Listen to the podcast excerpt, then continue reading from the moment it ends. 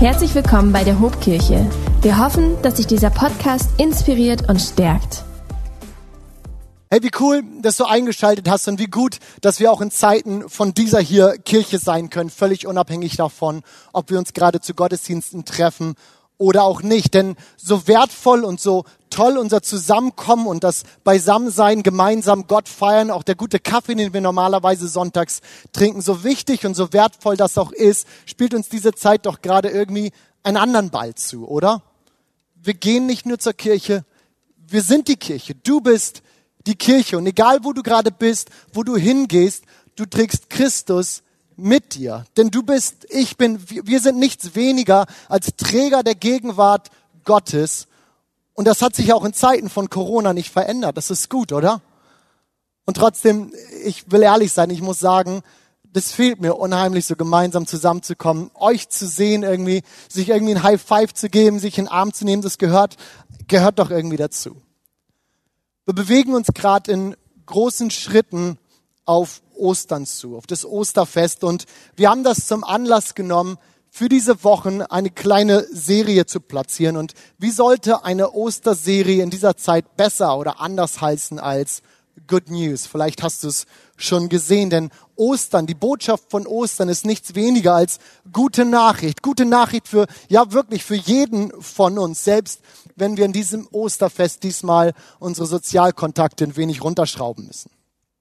Wir werden uns in dieser Predigtserie Persönlichkeiten anschauen, die eine besondere Begegnung, diesen besonderen Moment mit Jesus gehabt haben. Zunächst mal echt unterschiedliche Persönlichkeiten, aber eins haben sie wirklich alle gemeinsam. Jede dieser Personen hatte so eine Begegnung mit Jesus nach seiner Auferstehung, die ihr Leben verändert hat.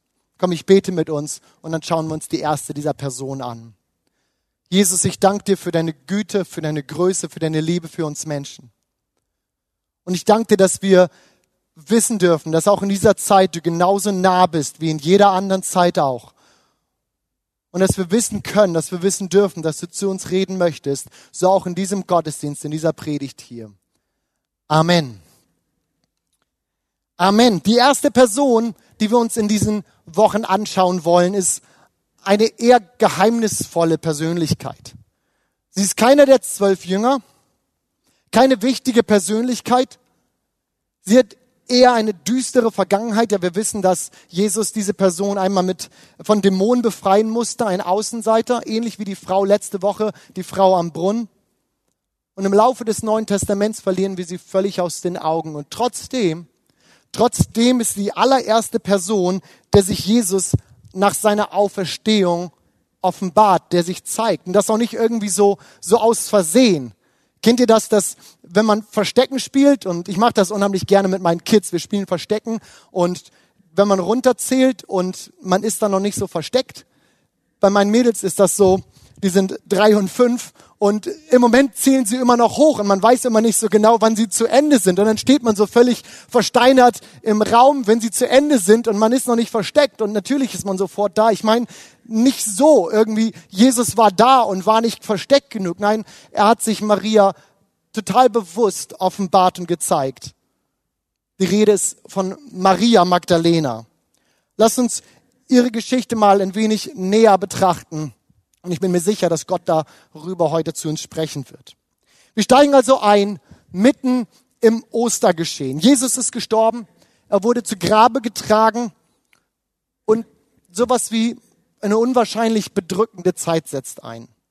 Alle, die Jesus nachgefolgt waren, hatten einen Verlust erlitten.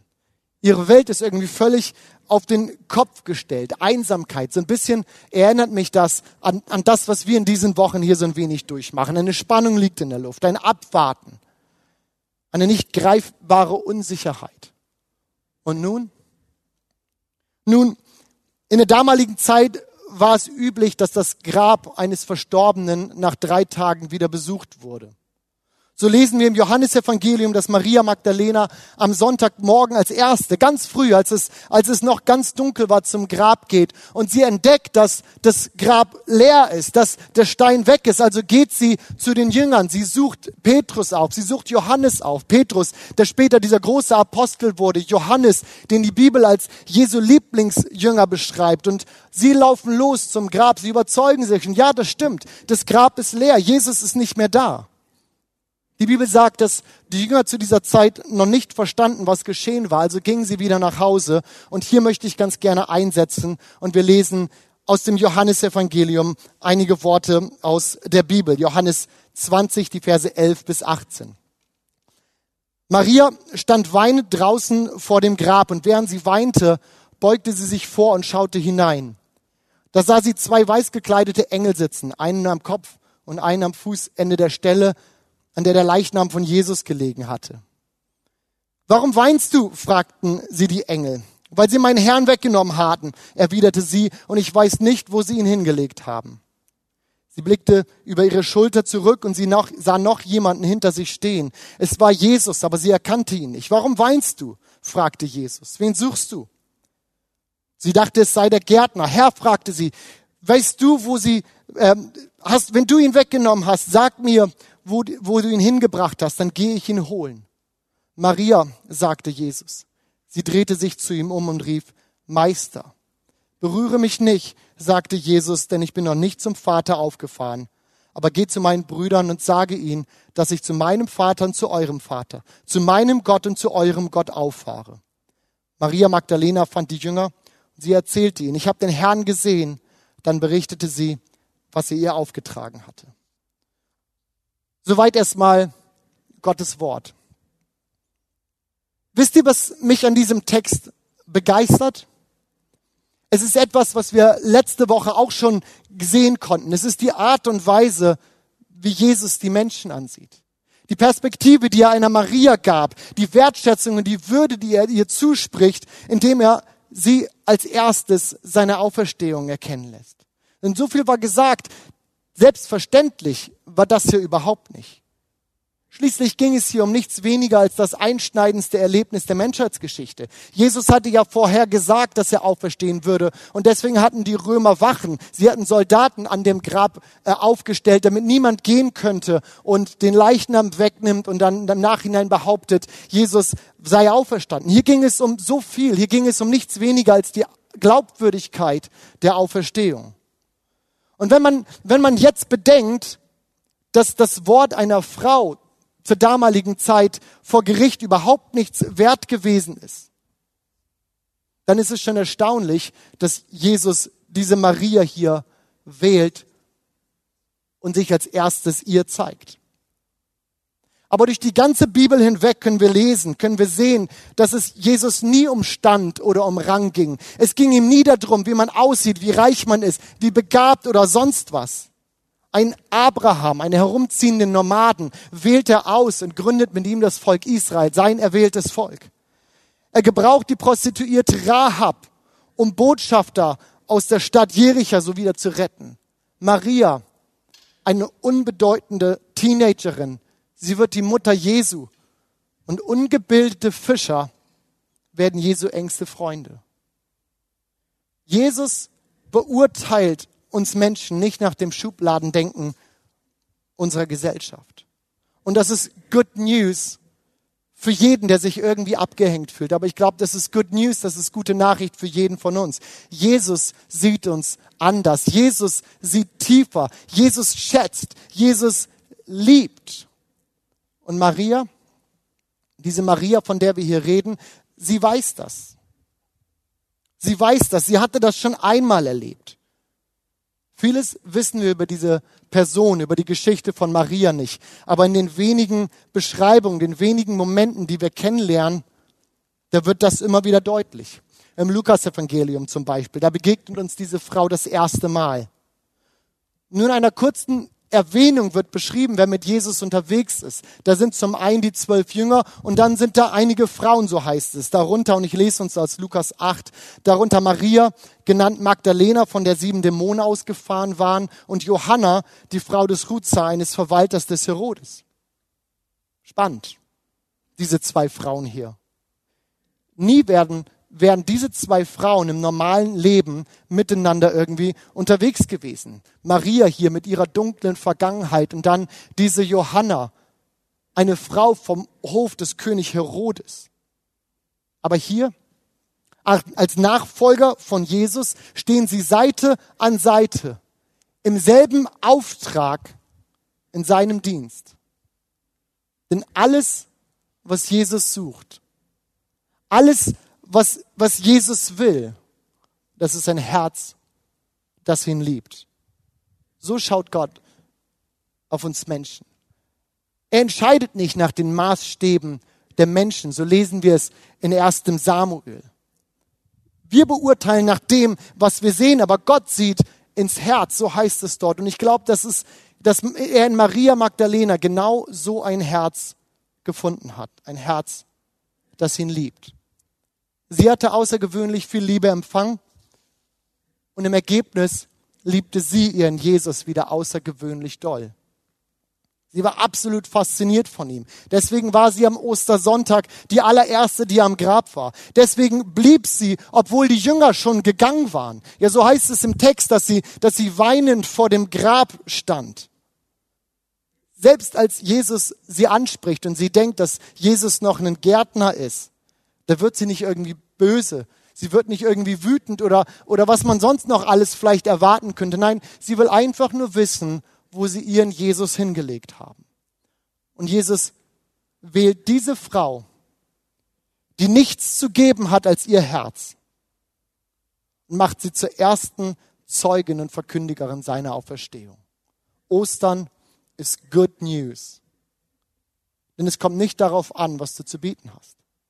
Ostern ist Good News, denn es kommt nicht darauf an, was du geleistet hast.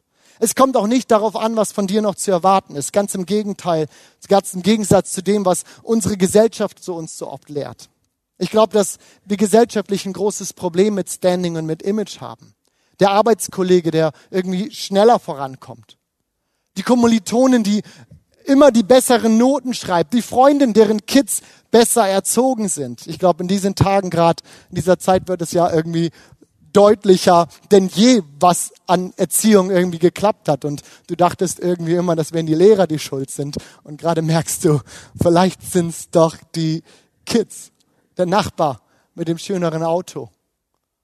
Für mich oder für uns Pastoren, die Kirche mit den besseren Ideen. Wir lieben Vergleiche. Ja, wir leben fast in Vergleichen. Und auch wie hat Layana das letzte Woche so passend gesagt, wie hat sie es so gut ausgedrückt. In all dem verlieren wir so oft aus dem Blick, worauf es wirklich ankommt. Der Kern des Evangeliums ist doch, dass wir nichts leisten müssen, weil Jesus alles schon geleistet hat. So wie du bist, so wie du da gerade auf deinem Sofa sitzt, so wie du da in deinem Auto sitzt oder, oder wo auch immer du gerade unterwegs bist, so wie du bist, sagt Gott zu dir, ich will dich. Punkt. Und auf diesem Boden der Tatsachen finden wir uns alle wieder. Das ist Ostern. Jesus geht ans Kreuz. Er stirbt stellvertretend für unsere Schuld, weil unsere Fehler, unsere Unzulänglichkeit einen Preis kostet. Ein Preis, den wir selbst nicht zahlen können. Ich kann mich noch so abmühen. Ich kann versuchen, noch so gut zu sein und mich zu benehmen, aber so sehr wir uns auch anstrengen, wir können uns einfach nicht am eigenen Schopf aus dem Schlamassel ziehen. Und so leben wir in der Konsequenz unserer Sünde, in einem Leben, für das wir nicht geschaffen sind, getrennt von Gott.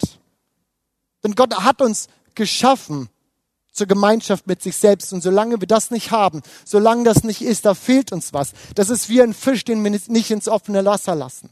Das ist wie ein Vogel, den wir nicht fliegen lassen. Aber weil das nicht sein soll, weil das nicht sein kann, geht Jesus ans Kreuz. Paulus beschreibt in seinem Brief an die Römer, wegen unserer Sünden musste Jesus sterben. Und er wurde auferweckt, um uns vor Gott gerecht zu sprechen. Ihr Lieben, das ist die gute Nachricht von Ostern. Jesus spricht dich gerecht. Es ist nicht dein Dazutun. Es ist nicht unsere Leistung. Es ist nicht Bildung. Es ist nicht Talent Es ist nicht Aussehen oder irgendwas, es ist allein Gnade, dass wir errettet sind. Das ist das Wesen des Evangeliums. Aus Gnade sind wir gerettet. Und wir sind hineingeführt in ein neues Leben, das gegründet ist in der Auferstehung von Jesus Christus. Deswegen feiern wir als Kirche im Übrigen auch Taufe. Ich weiß nicht, ob du dich das je gefragt hast. Deswegen feiern wir Taufe. Genau das ist die Symbolik, die sich hier widerspiegelt. So sagt es Gottes Wort. Ich lese uns das mal gerade aus Römer 6, Vers 4.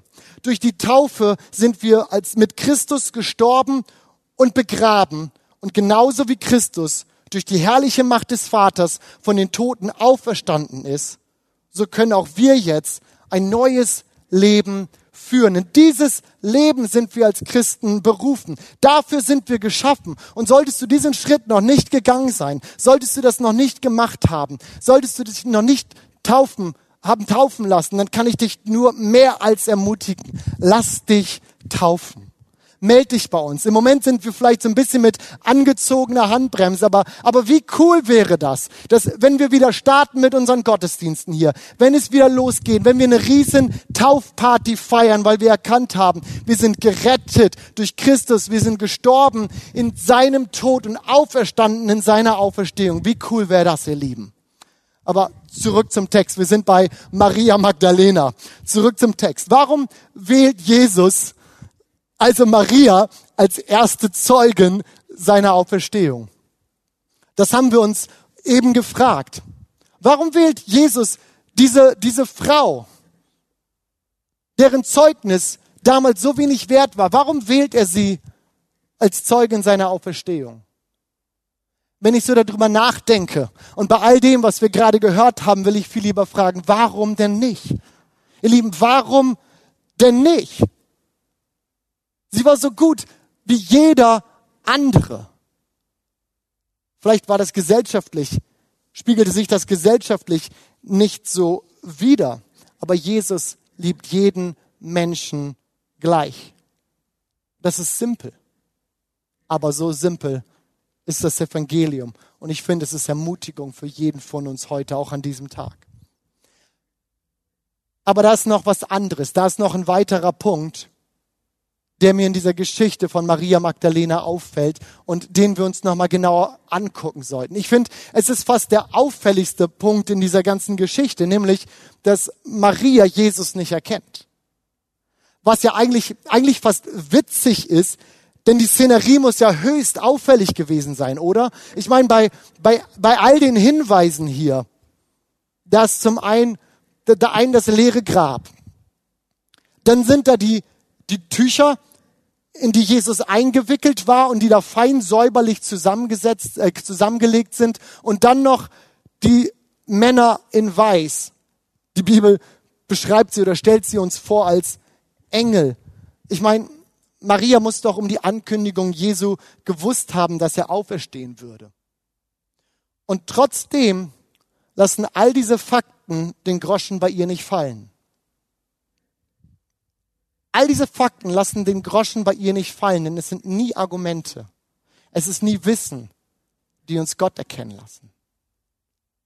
Vielmehr muss erst etwas anderes passieren. Erst als Jesus es persönlich macht.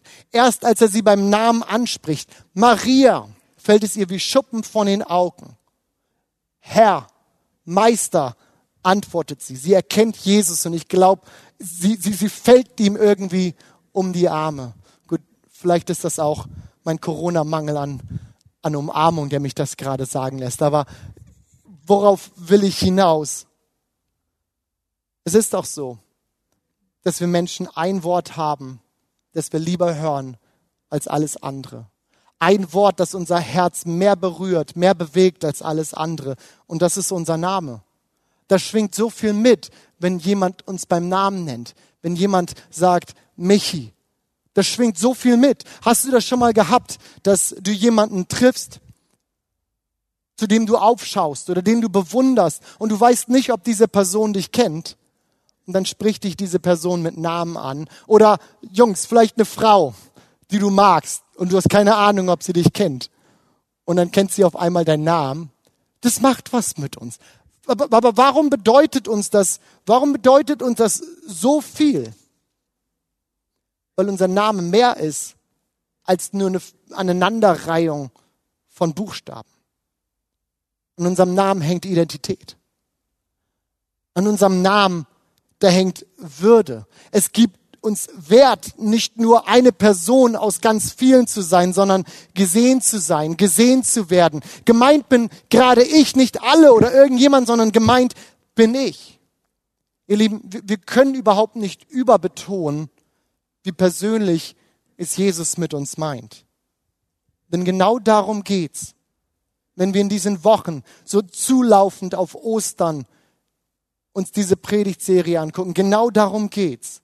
Osterglaube, das ist, das ist mehr als nur ein Glaube an eine Tatsache, das Wissen um einen Gott irgendwie oder um irgendeine Transzendenz, das Empfinden von Moral oder was auch immer. Nein, es ist so viel mehr. Es ist die Begegnung mit dem auferstandenen Jesus selbst. Amen. Vielleicht ist dir aufgefallen, vielleicht ist dir aufgefallen, dass Maria aus dieser Begegnung selbst wieder mit einem Auftrag loszieht. Sie geht los und sie erzählt den Jüngern, was sie gesehen hat. Ja, Jesus fordert sie dazu auf. Genauso eigentlich wie, wie in der Geschichte letzte Woche von der Frau am Brunnen. Und es sollte uns auch nicht verwundern. Nicht mal in der Wiederholung sollte es uns verwundern, denn wann immer wir Jesus begegnen, werden wir diesen Auftrag mitnehmen. Das gibt's nicht getrennt voneinander. Das ist fast messbar. Meine Nähe zu Jesus, zu meiner Leidenschaft, anderen davon zu erzählen. Aber für heute, für diesen heutigen Tag, will ich den Fokus auf der Begegnung mit Jesus lassen. Ich will dir sagen, Gott hat auch dich bei deinem Namen gerufen. Die Bibel sagt, dass Gott jeden Einzelnen von uns kennt dass ihm auch niemand irgendwie da durchrutschen kann, dass er um uns weiß, dass er um dich, um mich weiß, schon bevor wir in unserem im Mutterleib äh, geschaffen waren, geformt waren. So persönlich meint Gott das mit dir. Und indem er dich bei deinem Namen ruft, indem er dich kennt, indem er um uns weiß, spricht er dir Identität und Würde zu eine neue Selbstverständlichkeit des Seins, die eben nicht gegründet ist in irgendeinem Tun oder Leisten, sondern eben einfach im Sein. Wir sind, ich, ich will das mal so, so leihen aus der englischen Sprache, wir sind Human Beings und nicht Human Doings. Sein, wir dürfen sein, wir sollen sein. Etwas, was durch unsere zerbrochene Beziehung zu Jesus verschüttet war und freigelegt werden will. Aber von Gottes Seite, das darf ich dir heute so zusprechen, von Gottes Seite ist der Wunsch ganz klar da. Das ist die Good News von Ostern. Er will diese Beziehung. Das, was es noch braucht, das ist dein Ja, deine Antwort, deine Reaktion auf das Angebot von Jesus.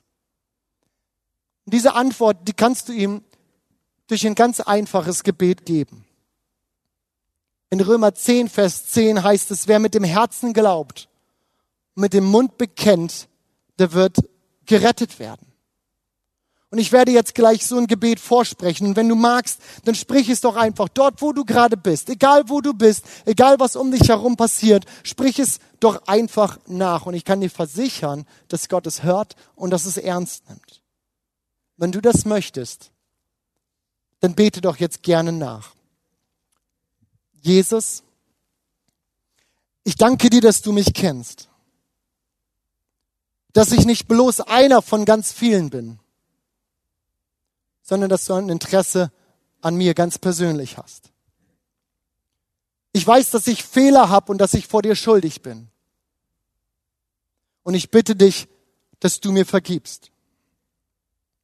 Danke, dass du mich annimmst, dass du mich liebst und von diesem Tag an möchte ich mit dir als meinem Gott unterwegs sein. Ich möchte wissen, was es heißt, Wert und Würde in dir zu haben. Von jetzt an und für immer. Dein Kind. Amen. Amen. Wenn dich dieser Podcast gesegnet hat, würden wir gern deine Geschichte hören. Schreib uns doch unter hallo@ho.de oder noch besser, schau einfach mal persönlich bei uns vorbei. Wir freuen uns auf dich.